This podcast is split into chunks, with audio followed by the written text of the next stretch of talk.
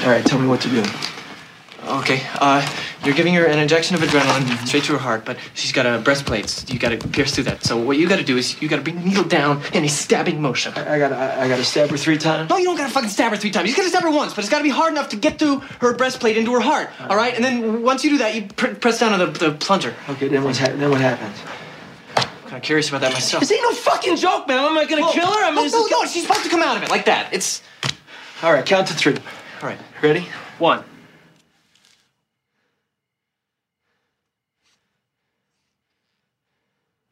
Two.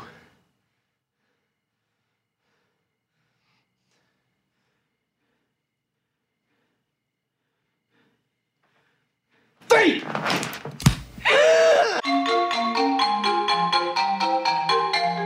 Young Urban Anesthesiologists. Der Anästhesiologie-Podcast aus Göttingen.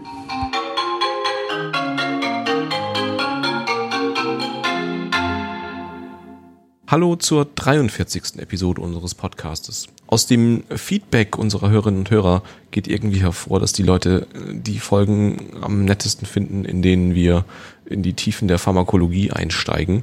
Und äh, euer Wunsch ist uns Befehl und deswegen äh, wollen wir uns da mal so wieder richtig tief reinknien. Und das Thema, was ganz häufig genannt wird, sind ähm, Katecholamine, vasoaktive Substanzen als Überbegriff. Das ist aber ein Thema, was viel zu groß ist, um das in einer Episode mit äh, unserem Anspruch abarbeiten zu können. Und ähm, deswegen haben heute sich der Ralf und der Clemens mit mir verabredet, um äh, erstmal einen Einstieg in dieses große Thema der Katecholamine ähm, zu finden. Sagt mal Hallo, ihr beiden. Hallo, grüß euch. Hi. Wie gesagt, riesenweites Feld, Katecholamine. Woher kommt eigentlich der Name? Katecholamin kann man schon äh, das Wort so ein bisschen trennen. Da steckt der Begriff Katechol drin und der, das Wort Amin. Ähm, und ein Katechol, ähm, das ist eine Struktur oder eine, eine Chemikalie, die laut Wikipedia jedes Jahr irgendwie in Größenordnung 20 Millionen Tonnen produziert wird und ähm, die man braucht, um Pestizide, Geschmacksstoffe und Duftstoffe äh, irgendwie herzustellen. Ein Katechol, ja, jetzt geht's so ein bisschen in die Chemie. Hm, Vielleicht, wenn man sich ganz weit zurück erinnert, erinnert man- man sich an Benzolringe. Äh, Diese, diese sechseckigen Strukturen. Und dann die Steigerung davon sind Phenolringe. Das ist quasi ein, ein Benzolring. Und an dem hängt man noch eine OH-Gruppe, eine Hydroxylgruppe dran. Und ein Katechol ist ein Phenolring, an dem nicht nur eine OH-Gruppe hängt, sondern zwei OH-Gruppen. Und zwar an den Positionen drei und vier. Der Begriff Katechol leitet sich von einer Pflanze ab, äh, nämlich von der Mimosa catechu. Äh, und da hat, konnte man in, dem Saft dieser Pflanze konnte man eben äh, diese Katecholstruktur zum ersten Mal nachweisen. Katecholamin ist dann, ja, kann man sich dann schon denken, so ein Katecholring mit einer Aminogruppe.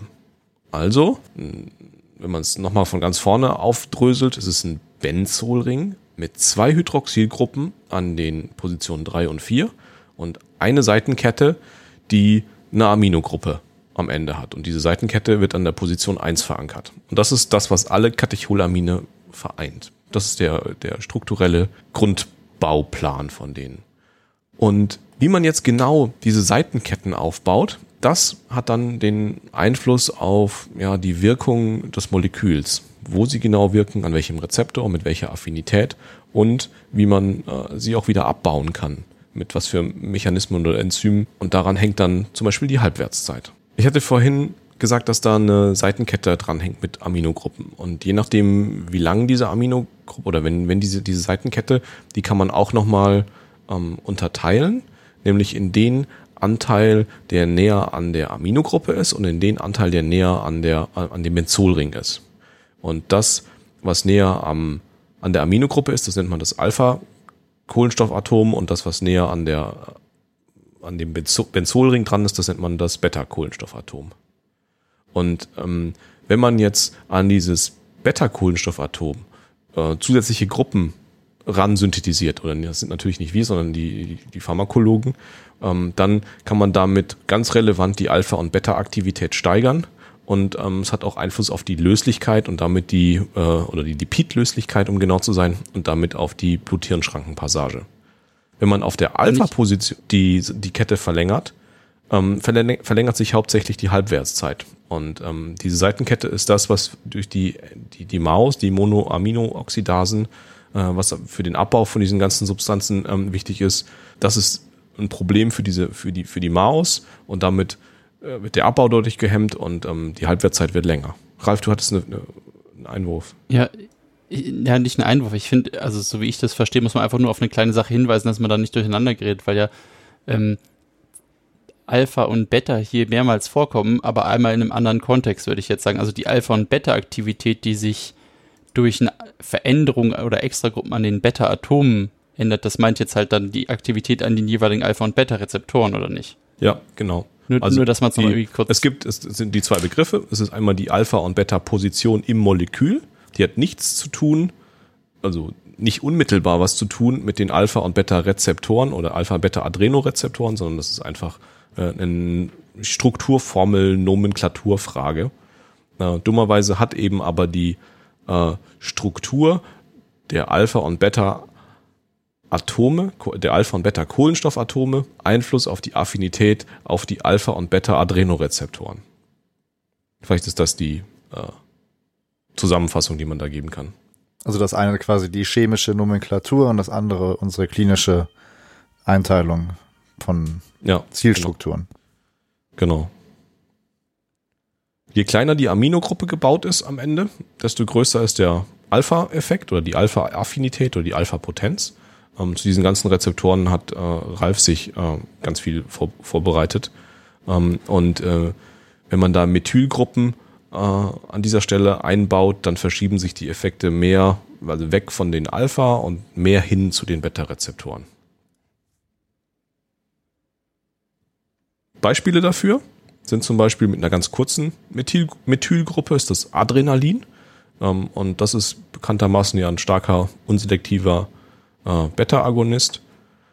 Äh, also der macht aber alles andere auch, aber es ist eben unselektiv und eben hauptsächlich auf der Beta-Seite. Und ähm, wenn man eine lange Methylgruppe äh, daran baut, hat man, kann man zum Beispiel so Moleküle bauen wie Salbutamol mit äh, langen Halbwertszeiten und äh, eben den entsprechenden Effekten. Ja, ähm, wir haben uns in der Vorbereitung so auf also so ein bisschen die die die Rollen verteilt ähm, und ähm, ich habe mich hier auf die Synthese gestürzt. Ähm, deswegen äh, mündet das jetzt hier vielleicht so ein bisschen in einem Monolog, aber ähm, die, vielleicht gibt's auch ein, klein, ein paar kleine Auflockerungen. Man wir kann ganz versuchen einfach häufig zu unterbrechen, ne? ja versuchen genau Sinnlose Zwischenfragen. Ja, da, Fragen werden nicht zugelassen.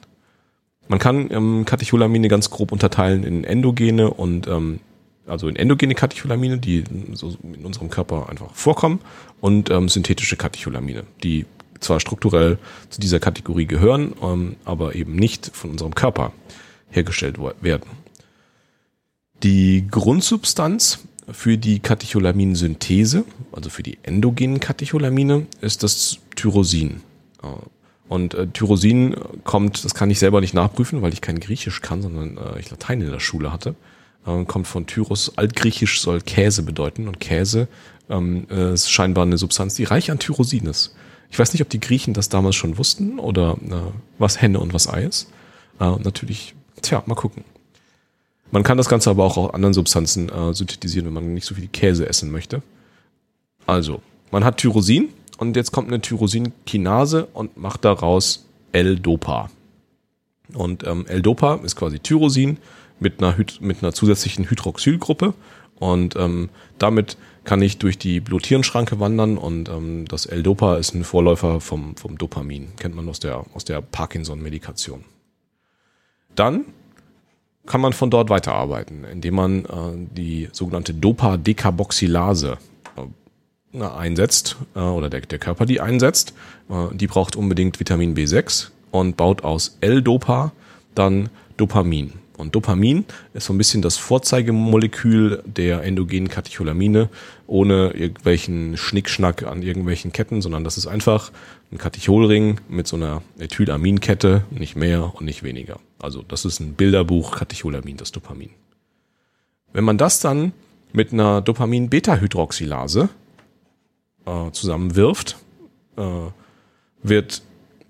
wie der Name wahrscheinlich schon sagt, ja, ähm, an welchem Molekül kann man sich jetzt genau überlegen? Also Dopamin, Beta-Hydroxylase, die macht äh, das Beta-Atom vom Do Dopamin, versieht sie mit einer zusätzlichen Hydroxylgruppe. Und ähm, dann kommt am Ende Noradrenalin raus.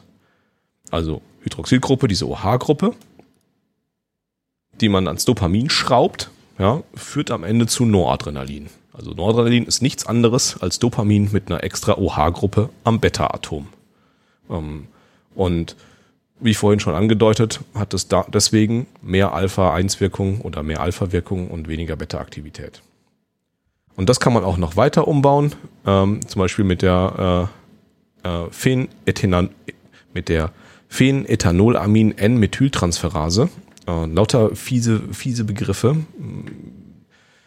Und wenn man, wenn man diese Phenethanolamin-N-Methyltransferase äh, da zum, zum Einsatz bringt, dann kommt am Ende Adrenalin raus. Das ist das Adrenalin ist strukturell eigentlich nichts anderes als ein Noradrenalinmolekül mit einer durch eine Methylgruppe verlängerten Seitenkette. Und vorhin so bei der Einleitung schon ein bisschen gesagt, dass eine längere Seitenkette zu mehr Beta-Effekten, aber auch mehr Alpha-Effekten, aber also von allen Effekten einfach mehr, aber hauptsächlich mehr Beta-Effekte äh, macht. Und das macht Adrenalin äh, zu einem total potenten, aber wenig selektiven Sympathomimetikum. Ja, warum steigen wir hier so brutal in die Synthese ein? Ähm, das ist leider ein Thema, was bei europäischen Examen äh, manchmal gefragt werden kann, ähm, dass man da die, die, die, die Pathways ähm, kennt. Und es soll auch sogar schon vorgekommen sein, dass man diese Moleküle zeichnen sollte. Gerüchteweise. Gerüchteweise. Ja. Ich das heißt, das nicht wenn machen. du was an wenn du was an das äh, Beta-Kohlenstoffatom äh, dranhängst, dann erhöhst du im Prinzip die Sensitivität oder die, die, die agonistische Aktivität an, an Alpha, aber auch an Beta-Rezeptoren Ja, und verringerst aber gleich, gleichzeitig die Lipidlöslichkeit. Und dadurch ist es dann nicht mehr ZNS-gängig. Ist das äh, ungefähr richtig? Ja, ne? also, ja, du hast, du hast auf der, an der Lipidlöslichkeit hast du gar nicht so viel Einfluss, wenn ich das richtig begriffen habe. Und das Alpha-Kohlenstoffatom wiederum beeinflusst die Abbaubarkeit des Stoffes durch unsere MAO und COMT, beziehungsweise die- hauptsächlich durch MAO-Enzyme. Genau, Mao. Also wir, wir greifen so ein bisschen vor. Du kannst dieses, wenn du diese Moleküle wieder abbauen möchtest, kannst du an zwei Strukturen angreifen. Du kannst einmal den, den, den, die Ringstruktur angreifen. Ähm, das ist die COMT, die das macht. Ähm, also die Catechol-O-Methyltransferase. Und ähm, die Seitenkette wird von der Monoaminooxidase, von, der, von, den, von den MAOs äh, abgebaut. Ähm, und je länger du diese MAO-Kette machst, desto schlechter äh, je, je länger man die Seitenkette ähm, baut, desto schlechter kann das äh, von der Mao ähm, ja, adressiert werden und abgebaut werden. Mhm, okay. Und der letzte Teil ist eben die Amino-Gruppe, äh, wo es dann darum geht, wie Alpha-agonistisch bzw. Beta-agonistisch der Stoff ist. Und je länger das, was daran hängt, ist, desto mehr in Richtung Beta-Agonismus geht das Ganze, richtig? Ja. Genau. Okay. Ja, ähm, in dieser ganzen Synthesekette ist der limitierende Faktor irgendwie der erste Schritt. Also was man, wie man mit dem Tyrosin äh, umgeht und ähm, das setzt dann auch so eine Kaskade frei, die die ganze Synthese der weiteren ähm, Katecholamine irgendwie ermöglicht. Also diese, dieser erste Schritt aus dem Tyrosin äh, L-Dopa zu machen, ist quasi der Türsteher oder die Türsteherin von dieser ähm, von dieser Synthese. Ähm, Adrenalin, äh, wenn man das Wort auch nochmal ähm, sich anschaut, auseinander nimmt, steht da adrenal, also zur Niere äh, gehörig, ähm, steckt da irgendwie drin. Adrenal kennen wir auch äh, von unserer Nebennierenrinde, die ist ja auch an zur, zur Niere gehörig. Ähm, und das Nebennierenmark, da findet das eben äh, findet es statt. Nicht unbedingt die, die Synthese, aber ähm, das ist der Ort, wo es eben zur Ausschüttung von Adrenalin ins äh, System kommt und wo dann eben die ganzen Effekte losgetreten werden. Also, dass man sich bewusst macht, dass ähm, wo, woher das Wort Adrenalin eigentlich kommt. Wir haben über, darüber gesprochen, woher das Wort Katecholamin kommt, woher ähm, das Wort Adrenalin kommt und äh, das Tyrosin eigentlich nichts anderes als Käse auf Altgriechisch. Das ist das, was ich zu den ähm, endogenen Katecholaminen sagen wollte. Und ähm, der nächste Schritt wären die synthetischen Katecholamine. Also wie gesagt, synthetische Katecholamine als Gegenpart zu den endogenen Katecholaminen sind Substanzen, die Katecholaminstrukturen haben, aber eben nicht vom Körper synthetisiert werden, sondern die nur synthetisch hergestellt werden können. Und ähm, da gibt es ein paar Vertreter und äh, Klassiker sind zum Beispiel das Phenylephrin. Das sieht aus wie Adrenalin, aber es fehlt eine OH-Gruppe am Phenolring. Und ähm, das macht das Ganze dann zu einem potenten oder selektiven Alpha-Agonisten. Und weil ihm diese zweite Hydroxygruppe fehlt, ähm, wird das von der COMT äh, nicht erkannt. Ja, und kann deswegen nur durch MAO abgebaut werden. Und deswegen ist die äh, Halbwertszeit von dem Phenylephrin länger als die vom Adrenalin. Isoprenalin wäre die nächste Substanz. Das ist auch ein Molekül, das sieht fast aus wie das Adrenalin, aber diesmal ist nicht die, der Phenolring äh, modifiziert, sondern die Seitenkette ist leicht modifiziert. Und ähm, wie schon gerade besprochen, macht das was mit der Beta-Selektivität. Ja. Und ähm, die Halbwertszeit von dem Isoprenalin ist kurz und ähm, die Seitenkette wird von dem, von der Mao dann eben nicht angerührt, ähm, aber die COMT ist zum Abbau dann durchaus in der Lage. Und ähm, auch da erklärt sich dann die, die relativ kurze Halbwertszeit. Salbutamol ähm, war mir lange nicht bewusst, dass es eigentlich auch ein stinknormales Katecholamin ist. Ähm, hat eine noch längere Seitenkette als das Isoprenalin und ähm, wird noch langsamer abgebaut. Das kennen wir alle, wenn wir das irgendwie inhalativ anwenden, ähm, dass das äh, eine ganze Weile äh, vorhält, die Effekte, und das gilt als starker Beta-2-Agonist. Dobutamin, da wird es dann am Ende, also damit will ich diese, diese Gruppe der synthetischen Katecholamine dann am Ende auch irgendwie abschließen. Ähm, das ist ein, erinnert von der Strukturformel an ein Adrenalinmolekül, was man ja, ich will nicht sagen, gespiegelt hat, aber ähm, dass man an der Seitenkette mit einem Phenylephrin-Molekül verknüpft hat. Also das ist ein Adrenalin-Molekül, Seitenkette und an die Seitenkette wird die Seitenkette von einem Phenylephrin-Molekül geflanscht und damit hat man zwei Phenolringe und an jedem Ende von diesem Molekül hängt einer. Und das gibt's dann als racemische Gemische. Und das ist für die Monoaminooxidase, für den Abbau einfach zu seltsam. Aber äh, für die äh, COMT, für die Katecholmethyltransferase, der passen diese beiden Ringstrukturen, die da am Ende frei liegen, äh, genau recht. Und ähm, deswegen können diese Struktur ziemlich schnell aufgebrochen werden. Dobutamin ist ein potenter und mittelmäßig selektiver Beta-1-Agonist, ist aber auch ein partieller Alpha-Agonist und hat eine höhere Alpha-Affinität als Noradrenalin und ist ein schwacher Beta-2-Agonist. Und ja, jetzt haben wir ganz viel Substanzen und Strukturen irgendwie besprochen, ähm, wie, die, wie diese ganzen Teile aufgebaut sind und haben die ganze Zeit über ähm, auch über die Rezeptoraffinität gesprochen. Und das wäre echt unfair, wenn wir über Rezeptoraffinitäten sprechen, ohne äh, auf die Rezeptoren selber einzugehen. Und ähm, vielleicht ändert äh, Ralf seinen Titel von Latme Ralf zu Rezeptor Ralf, ähm, weil er hier äh, ziemlich episch ähm, mit dem Adrenorezeptor ja, beschäftigt hat und den ganzen Subtypen. Typen. Und dann wechselt jetzt der Monolog von mir zu Ralf und ähm, wir lauschen alle ganz gespannt. Super spannendes Thema, ja. jetzt vor allem, weil du meinst, sehr viele interessante und spannende Strukturen. Ja.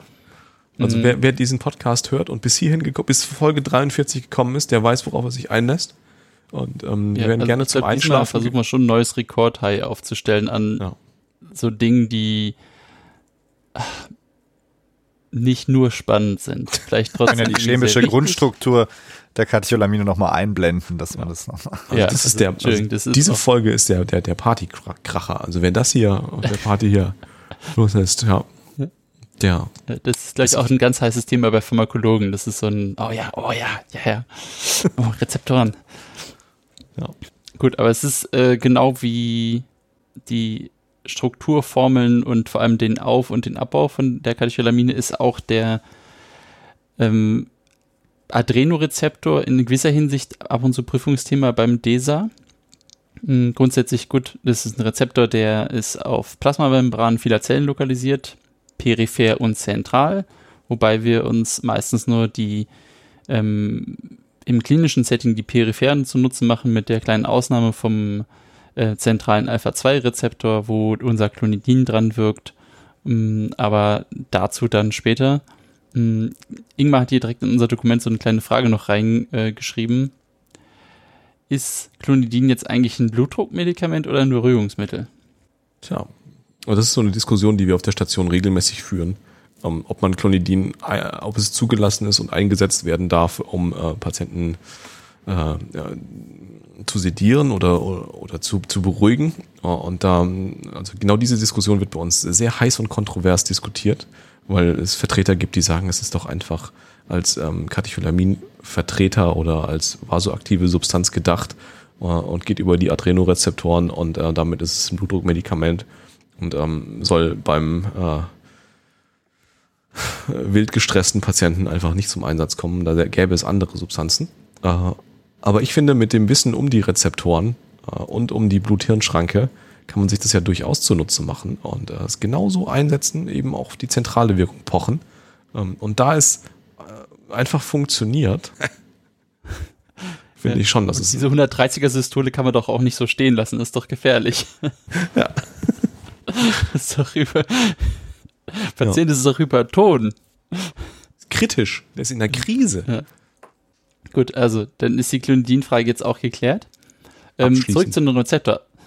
Ja, abschließend.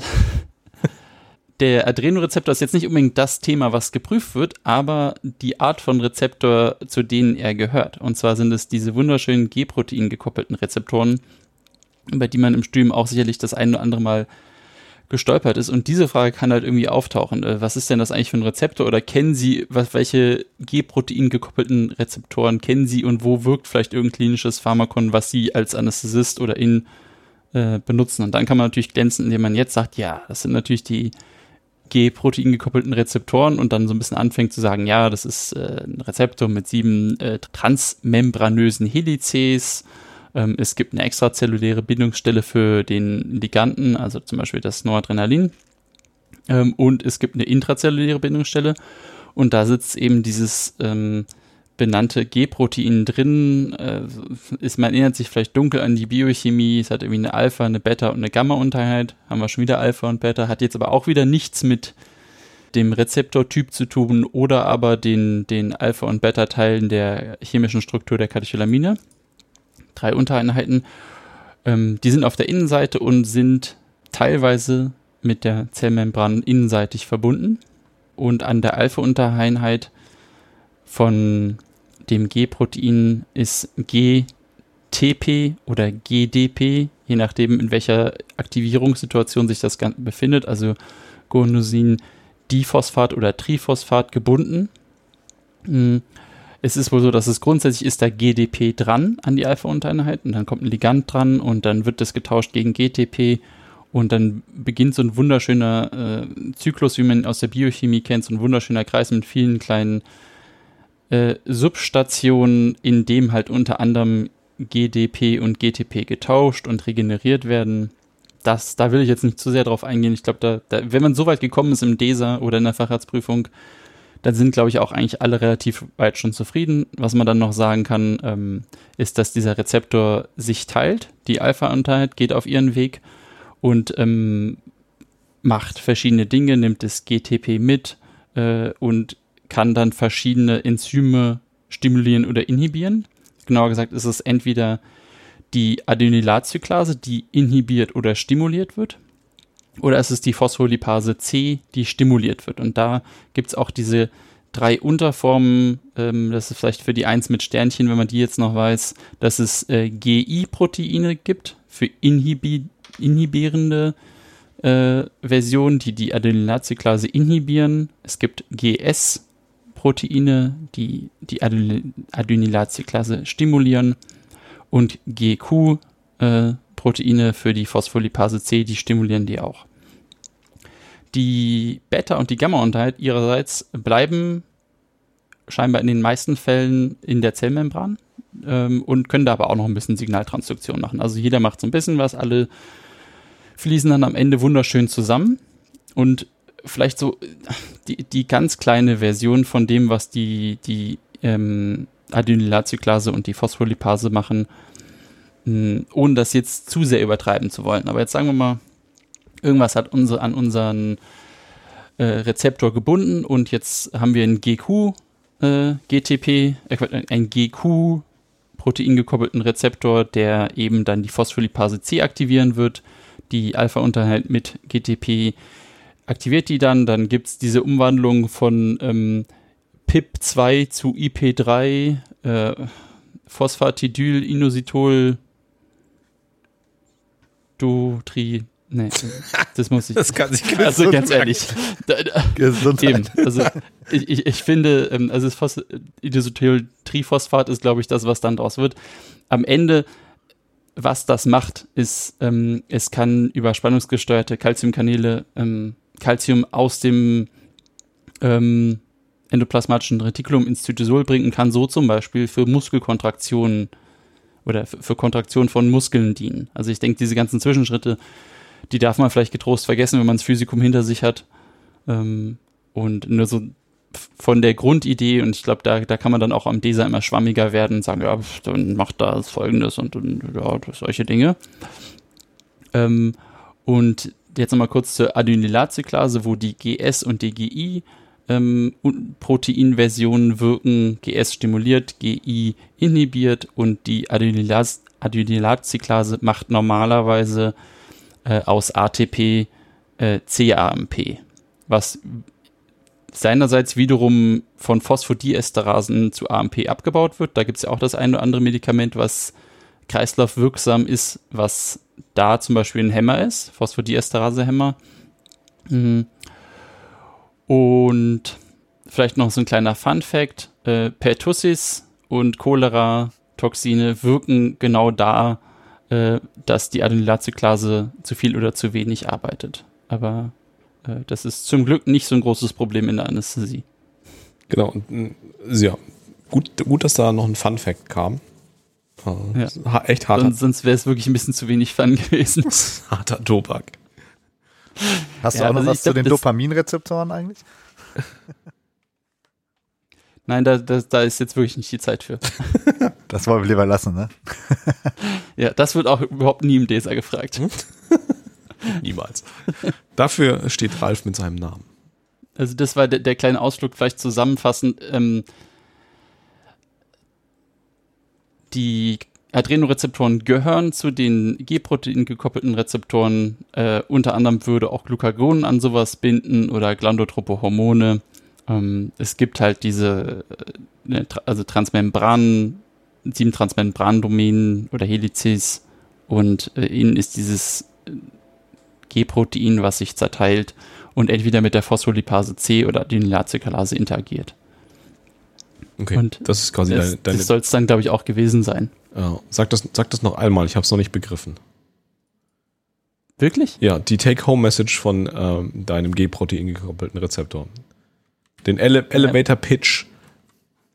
Den Elevator Pitch ist, du musst es wissen für die Prüfung, wenn die dich das fragen, dass du nicht, dass du nicht blankst. Ja, okay. Dann ähm, sag, sag noch mal in einem Satz die, die harten Facts zum äh, G-Protein gekoppelten Rezeptor. Mach noch mal. Okay, ich mache nochmal. Also, äh, Adrenorezeptoren oder Katecholaminrezeptoren gehören zu den G-Protein gekoppelten Rezeptoren.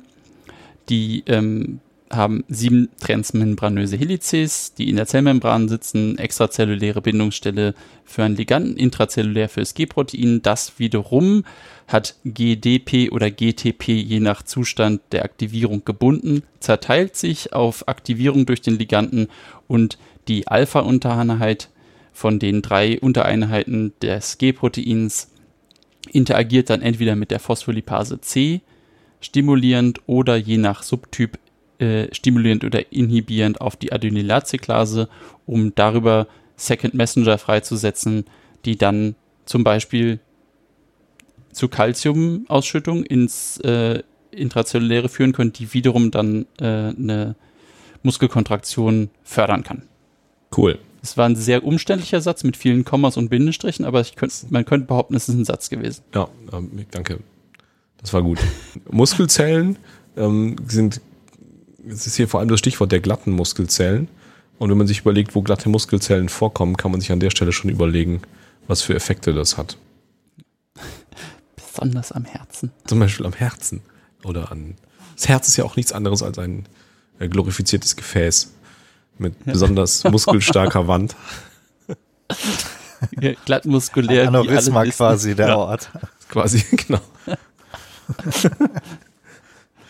Es ist nicht einfach nur ein anderes Lungenbläschen. Ein Lungenanhangsgebilde. Ja. Das ist am Thymus dran, oder? Ah, Und der wiederum ist ja eigentlich auch nur eine Verlängerung der Schilddrüse. so. Genügend Schwachsinn geredet? ja wir sind äh, Verfechter der Säftelehre. Na gut, äh, jetzt hast du ja deine G-Protein gekoppelten Rezeptoren äh, erklärt. Jetzt gibt es ja verschiedene Unterarten, äh, die man im, in der Klinik dann tatsächlich auch äh, braucht. Und da sind natürlich jetzt unsere üblichen Alpha 1, Alpha 2, Beta 1, Beta 2 und auch Beta 3 äh, Rezeptoren zu nennen. Wobei Beta 3 natürlich äh, unter ferner Liefen äh, zu nennen ist. Und diese, die Wirk, das sind letztlich ja die Wirkorte der Katecholamine und die sind je nach Organsystem und je nach Region im Gefäßbett ganz unterschiedlich verteilt und unterschiedlich ausgeprägt. Und dann muss man zusätzlich auch noch die Dopaminrezeptoren äh, anbringen, die aber äh, im weitesten, also die sind natürlich die Rezeptoren, wo Dopamin ansetzt, also der Vorläufer von unseren klinisch genutzten ähm, Katecholamin, wobei natürlich früher oder ich weiß nicht, vielleicht auch manchmal noch Dopamin äh, auch direkt genutzt worden ist. Mm, ja, und wie gesagt, die sind also unterschiedlich ausgeprägt und ähm, ja, sie kommen an verschiedenen Stellen im Körper vor. Und insbesondere kann man jetzt unterteilen, also zum Beispiel die Alpha-1-Adrenergenrezeptoren, die vermitteln eine ausgeprägte Vasokonstriktion, äh, insbesondere in den Arteriolen der Haut, der Niere, des Gastrointestinaltrakts und der Venen. Und daran kann man natürlich auch schon ableiten, was die jetzt also machen. Und wenn da zum Beispiel Noradrenalin äh, dran andockt, um, also dann haben diese Blutgefäße haben ein dichtes sympathisches Nervengeflecht. Ähm, da kann also Noradrenalin freigesetzt werden und führt dann eben über die Kontraktion der ähm, Lamina media zur Kontrakt Kontraktion der Gefäße. Was da jetzt noch wieder ein kleiner Funfact ist, ist, dass wenn man jetzt Lokalanästhetika äh, gibt, dann hemmen die eben die Freisetzung, ähm, beziehungsweise die Noradrenalin-Freisetzung aus diesen vasokonstriktorischen Nervenendigungen und führen dadurch eben zum Gegenteil zur Vasodilatation. Genau. Also das heißt, Alpha-1-Rezeptoren sind hauptsächlich zuständig für Vasokonstriktion. Angeblich sind sie wohl auch am Herzen äh, vertreten und können da schwach positiv inotropen Effekt auslösen. Das hat aber wohl klinisch wenig ähm, Relevanz. Ähm, nur um damit das zuvor von mir Gesagte nicht komplett in der Bedeutungslosigkeit untergeht. ähm, es, es wird nicht viel besser, aber wenigstens ein kleines bisschen besser. Dass die, der, der Alpha-1-Rezeptor ähm, ist, ist praktisch gehört, gehört zu diesen ähm, GQ-Protein-Versionen. Ne? Also die wiederum die Aktivierung der Phospholipase C machen, Ino- Inositol-Triphosphat und äh, Diacylglycerol bilden, um dann Calcium auszuschütten. Also Calcium fördert dann wieder die muskuläre Kontraktion, einfach nur um nochmal eine kleine Referenz dazu gemacht zu haben. Ja, sehr gut. Gut, dann haben wir den Alpha-2-Rezeptor. Ralf, wie äh, funktioniert der denn mit deinem G-Protein? Ist das dann GQ oder ich dachte, GI? du wolltest dir das jetzt komplett aneignen. Nein, du darfst Also das hättest sagen. du gerne gedurft. Ich dachte jetzt, das ist der, der, der neue Flow. Ähm, ja, der, ich finde, der ist ein bisschen schwammiger. So, ich finde, das ist ein schwammiger Rezeptor. ich finde, der weiß nicht, wo er hin will. Ähm, ich habe den Eindruck, wenn, wenn, wenn man da so liest, dann ist er in der Forschung auch so ein bisschen schwammiger gewesen. Also äh, so, so zumindest beschrieben, ist er initial irgendwie als rein präsynaptisch lokalisierter Rezeptor äh, verstanden geworden und erst später hat man festgestellt, ah, den gibt es auch in der Peripherie. Ähm, der äh, kann da, äh, also in, in peripheren sympathischen Nervenfasern hemmt die Aktivierung präsynaptischer Alpha-2-Rezeptoren die exozytotische Freisetzung von Noradrenalin. Das bildet einen Feedback-Mechanismus, um die maximale Noradrenalinausschüttung äh, zu begrenzen. Das ist, das muss man sich jetzt mal so ein bisschen vor Augen führen. Kann das jemand in den schönen Gedanken reinbringen? Also, wenn der präsynaptisch stimuliert wird? So ein bisschen, als würde man auf Gas und Bremse gleichzeitig stehen. Ja, mir fällt da keine schöne Analogie zu ein. Ich finde das, was Clemens sagt, gar nicht schlecht, glaube ich, in dem Zusammenhang. Dass du wirklich. Aber es ist vielleicht eine Handbremse, eine extra Handbremse, die angezogen ist. Ja. Weil es ja ein eigener Rezeptor ist. Der Handbremse. Das ist so ein bisschen die Feinabstimmung, so die, die Regulierung, dass es jetzt nicht völlig überschießt. Hm, weil, ich meine, das Noradrenalin hemmt sich ja damit sozusagen ein bisschen selbst, wenn man so möchte. Ja. Ja, und was man auch sagen muss, eben diese Alpha-2-Adrenorezeptoren, die gibt es halt auch im ZNS, das hat es ja gerade schon gesagt. Ähm, die hemmen auch gleichzeitig nicht nur die Freisetzung eben vom Noradrenalin, sondern auch von anderen Neurotransmittern, die ich jetzt gar nicht, also ich habe die gar nicht nachgeschaut. Hier steht äh, in unserem Doc quasi andere Neurotransmitter, ja. Und das wirkt dann eben deswegen sedierend, analgetisch oder kann auch eine Hypothermie auslösen, was wiederum erklärt, warum zum Beispiel ähm, ja, Clonidin sedierend äh, wirken kann. Vielleicht so ein bisschen beides, also ist Blutdruck und äh, Sedationsmittel, genau. Clonidin ist einfach mein Lieblingsmedikament. Das ist die Antwort auf das Leben, das Universum und den ganzen Rest ist neben Ketamin. 42. Es, Clonidin und 42 sind die drei möglichen Antworten. Clonidin läuft deswegen auch immer auf 42 Milliliter äh, die Stunde. ist halt alles eine Frage, wie du es aufziehst, ne? ja, wir machen das, äh, machen das immer in die paar Intervale mit rein, ne? Das, das ist Ernährung und Sedierung zugleich.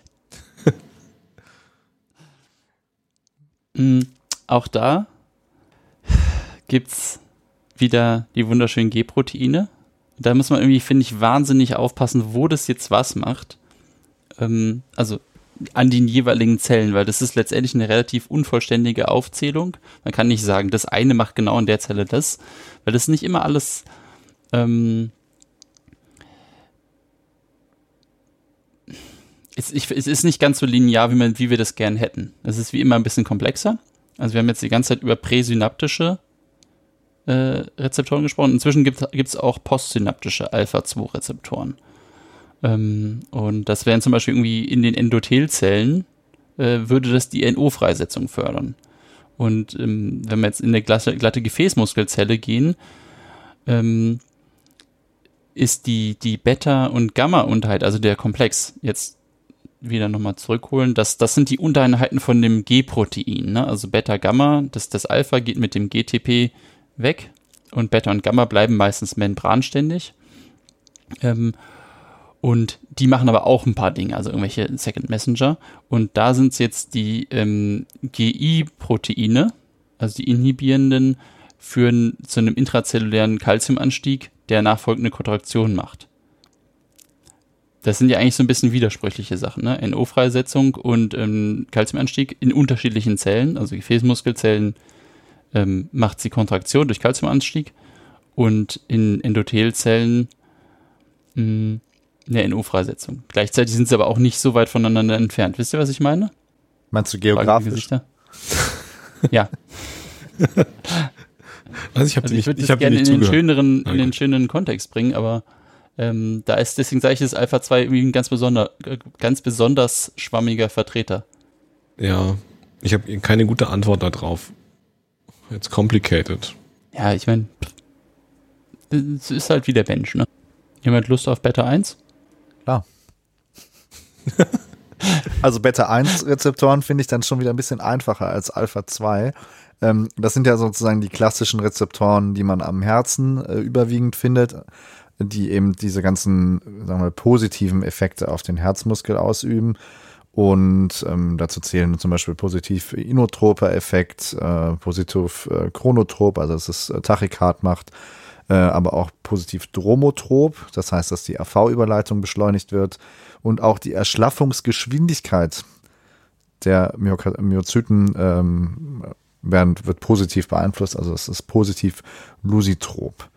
Ähm, und all das macht eben die, die beta-adrenerge Stimulation über die Beta-1-Rezeptoren. Ähm, gleichzeitig wird auch die Erregungsschwelle der Zellen gesenkt, ähm, was aber wiederum dazu führt und was auch zum Beispiel erklärt, warum man, wenn man jetzt ähm, Adrenalin gibt, ähm, dass eben die Erregungsschwelle gesenkt wird und das kommt halt dadurch häufiger oder einfacher zu potenziell auch gefährlichen Arrhythmien. Ja, gleichzeitig habe ich jetzt hier noch in den Büchern gefunden, dass die Beta-1-Rezeptoren auch in hohen Dosierungen, also wenn sie durch hohe Dosierungen äh, eines Beta-Agonisten ähm, aktiviert werden, zur Apoptose und Nekrose von Herzmuskelzellen äh, führen können, was auch wiederum die Katecholamintherapie, die exogene äh, ja, Darreichung ein bisschen limitiert und eben zu fokalen Nekrosen im Herzmuskel führen kann. Also zum Beispiel bei Stoffen wie Adrenalin oder Dobutamin ist da so ein bisschen Vorsicht geboten. Mm.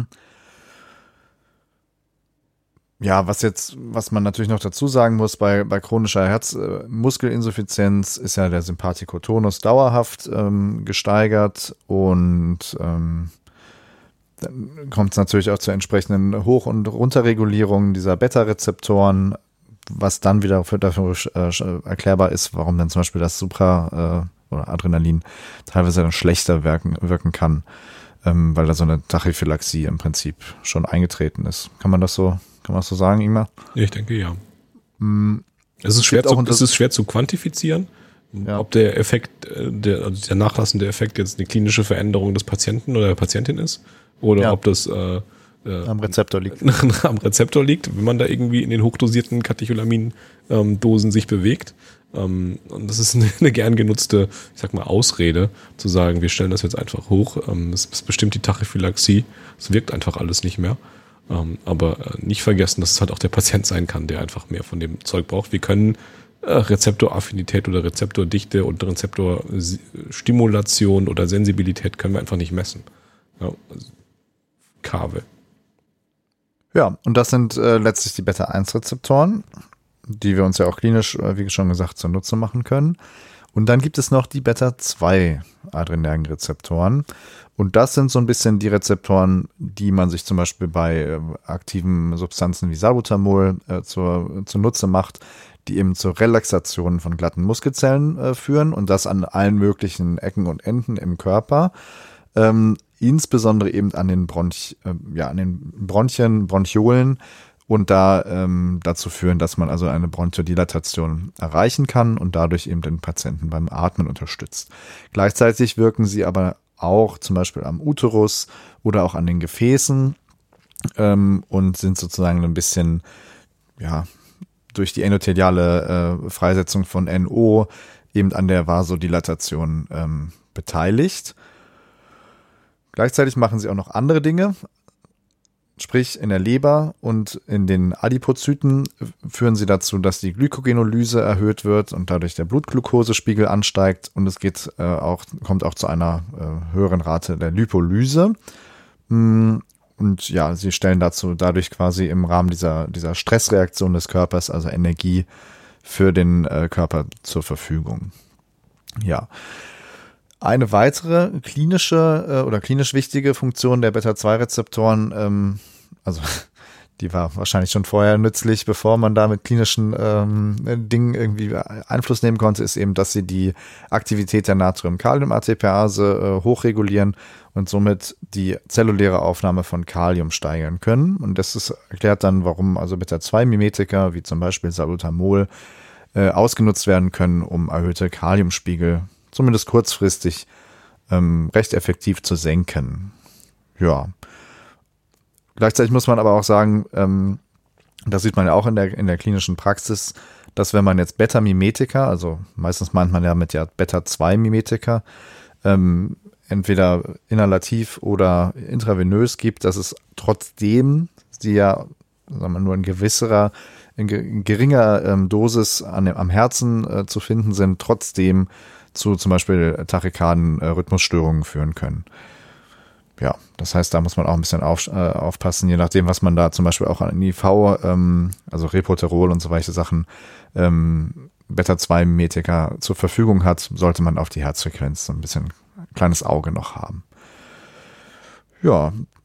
Habt ihr noch was zu ergänzen? Nachdem du jetzt Wir müssen, Ja, ja. äh, Nachdem so, ich, ich, ich habe fast Gefühl, dass der, die, die Wirkung des, der Stimulation am Beta-2-Rezeptor so fast der klinisch wichtigste Fakt war, den wir jetzt heute dabei hatten, so in der Anwendbarkeit. Gibt es noch mal was Unwichtiges von mir? Aber vielleicht auch wieder, um dem Versuch zu geben, diesen ganzen G-Proteinen noch mal so ein kleines bisschen mehr Bedeutung zu geben. ähm, ja, es ist, Ja, man kann es ja versuchen, ne? Mm, Ich habe eben von den ähm, Alpha-2-Rezeptoren gesprochen, habe schon gesagt, es ist irgendwie alles ganz äh, schwammig und habe äh, auch erwähnt, dass Alpha-2-Stimulation an den inhibitorischen G-Proteinen wirkt. Also, ähm, dass die Adenyl Adenylatcyclase gehemmt wird, also weniger CAMP produziert wird. Und bei den Beta-2 ist es eben genau andersrum. Da ist ein stimulatorisches G-Protein, also GS, mehr intrazelluläres CAMP entsteht und führt dann über 17.000 äh, Zwischenschritte zu einer Hemmung der Myosin-Leichtkettenkinase. Das klingelt bei mir auch noch so ein kleines bisschen von Physio-Muskelkontraktionen. Und wenn die gehemmt ist, haben wir eine Muskelrelaxation ähm, und so gibt's dann ein kleines bisschen mehr Entspannung und so irgendeinen Verweis dazu, wo diese Proteine jeweils vorkommen. Ähm, analog zu Alpha-2-Rezeptoren wird äh, auf endothelialer Seite die Freisetzung von NO stimuliert. Das hat äh, Clemens ja schon gesagt. Ja, G-Proteine. Easy. Äh, wollen, wir, wollen wir Ralf und sein G-Protein äh, ehren, indem wir es zum offiziellen Codewort äh, der äh, Folge küren? Ähm, es gibt Fortbildungspunkte für die Episode und äh, mein Vorschlag wäre, dass äh, der Fortbildungspunkt freigeschaltet wird, wenn man auf unserer Homepage ins.umg.eu slash podcast auf der Seite der Episode sein, seine EFN hinterlässt und äh, das Codewort und das und das äh, Codewort G-Protein dort hinterlässt, dann schreiben, lassen wir Punkte gut schreiben über die Ärztekammer. Ah, das musste mal gesagt werden. Genau. Und jetzt haben wir ein Problem. Ähm, Jetzt haben wir ein, ein konzeptionelles Problem, weil wir die ganze Zeit über ähm, Effekte dieser Rezeptoraktivierungen gesprochen haben. Und ähm, diese Liste ist lang und unvollständig. Und man kann für jeden dieser einzelnen Rezeptortypen vom Alpha 1, Alpha 2, ja, Beta 1, Beta 2, Beta 3, äh, Dobutamin 1, äh, nicht Dobu, Dobutamin, Dopamin 1 und Dopamin 2 ähm, Rezeptor kann man eine wirklich hässliche und lange Liste ähm, an Effekten, äh, ich sag mal, Vorlesen. vor, vorlesen. Ähm, die Folge ist so schon ziemlich hart. Äh, in, äh, zumindest kommt mir das hier bei der Aufnahme so vor. Ähm, und ich weiß nicht so genau, wie wir das jetzt, wie wir das jetzt machen. Ich glaube, wir können es nicht ganz weglassen, aber vielleicht können wir, können wir Gruppen irgendwie definieren äh, und versuchen, das zusammenzufassen. Vielleicht kann man, also wie gesagt, Kaviat, die Liste ist lang und unvollständig. Ich versuche nochmal ein bisschen ähm, Ordnung in diese ganzen Effekte zu bringen ähm, und würde von oben nach unten nochmal die, die einzelnen Rezeptoren mit ihren wichtigsten ähm, Effekten nochmal zusammenfassen. Äh, ich fange an mit Alpha 1. Ähm, das wirkt auf die Blutgefäße, vasokonstriktiv, macht die enger. Es am Pankreas hemmt es die Insulinsekretion und Darm und Blase werden relaxiert. Ja, ja und ähm, der Sphinkter macht zu. Ne? Alpha 2, nächste Kategorie. Hemmt an der präsynaptischen Nervenendung die Noradrenalinfreisetzung. Beta 1 wirkt am Herz eigentlich global positiv inotrop, chronotrop, dromotrop, batmotrop und lusitrop. Beta 2 hauptsächlich an den Bronchiolen dilatativ und Beta 3 äh, an den Fettzellen lipolytisch, relaxiert den Uterus, setzt an der Niere Renin frei, äh, in der Leber wird die Gluconeogenese und die Glykogenolyse ähm, aktiviert und äh, setzt auch im Pankreas eine Insulinsekretion frei.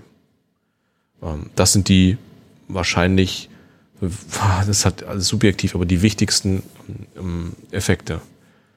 Und deine Brücke bauen? Also ja, ich, ich also in, in vager Version ähm, gehört egal welches Katecholamin ja eher zum Sympathikus in seiner Wirkung. Ähm, und dass das, was in der Peripherie passiert, ähm, immer wenn es irgendwie eine Stimulation von einem jeweiligen Rezeptor ist, dient es eigentlich ähm, der schnellen Energiebereitstellung, auf welchem Wege auch immer. Ähm, also beispielsweise, dass mehr Blut in der Skelettmuskulatur landet und weniger äh, im Magen-Darm-Trakt, dass von mir jetzt Pupillen geweitet werden, dass Herzfrequenz und Blutdruck ansteigen, um einfach mehr Leistungsfähigkeit zu generieren, dass eine bronchiale Dilatation ist, dass man mehr Sauerstoff, also dass das Atemminutenvolumen irgendwo erhöht werden kann. Ähm, und andersrum dann halt eben das Gegenteil, wenn, wenn diese Rezeptoren nicht stimuliert werden oder gar äh, inhibiert werden, blockiert werden, was auch immer, dass es dann mehr in diese Richtung geht mit ähm, ja, Chillen und Verdauen, Speichelfluss, Magen-Darm-Tätigkeit, die ganzen sphiktären Sachen. Also so würde ich es jetzt, so, so habe ich es mir immer gemerkt als grobe Regel, was passiert denn jetzt wohl? Das ist nicht, nicht in allen Details gut, aber ich finde, als grobe Vorstellung funktioniert es schon mal. Dann kann man es einmal so grob. Und alles natürlich immer ein bisschen dosisabhängig. Ja. Also, wenn du, wenn du das Noradrenalin komplett aufpumpst, dann hast du irgendwie dann irgendwann auch kein Blut mehr in den Muskeln. Ist alles zu. Ähm, habt ihr einen Tipp, wo man das nachlesen kann? Wenn man mehr wissen möchte.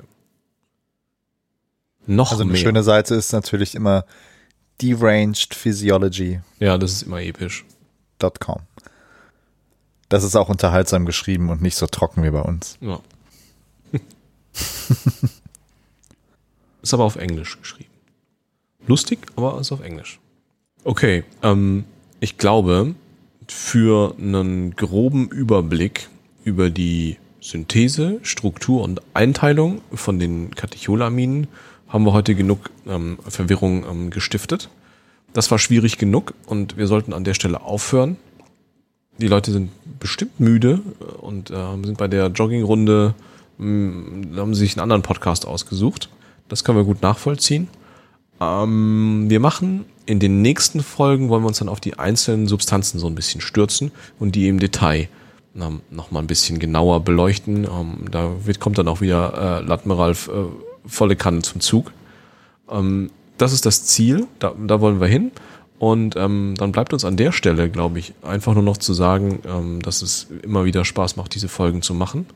Ähm, dass wir uns freuen, dieses Jahr auf dem Deutschen Anästhesiekongress eingeladen worden zu sein, um da so ein bisschen unser Format und unser, unsere Ziele und ähm, unsere Ideen so ein bisschen zu präsentieren. Vielleicht trifft man sich da äh, Mitte Mai, wenn das äh, pa pandemiemäßig möglich sein sollte. Ansonsten als äh, Aufzeichnung oder Stream ziemlich sicher. Das wäre cool. Ähm, wir freuen uns über Feedback. Je mehr, desto besser. Wir versuchen das auch alles immer einzuarbeiten. Ähm, und äh, wir freuen uns über gute Bewertungen oder jegliche Form von Bewertungen auf den einschlägigen Portalen. Das hilft dem Podcast einfach gefunden ähm, zu werden. Und wir versuchen auch in der nächsten Folge mal wieder ein bisschen klinischer zu werden, in diesem Kontext zumindest. Ja, ähm, das, das ist hier einfach. Also ein kleines bisschen klinischer darf es ruhig werden. Äh, ja, klar, das war jetzt einfach mit Strukturformeln. Es ist halt einfach wenig klinisch. Haben wir einfach keine Chance. Aber ähm, das machen wir einfach. Okay, dann bleibt von meiner Seite eigentlich nur ähm, vielen Dank zu sagen und äh, mich zu verabschieden. Und ich freue mich auf ähm, das nächste Mal. Tschüss von mir. Tschüss. Ciao, macht's gut.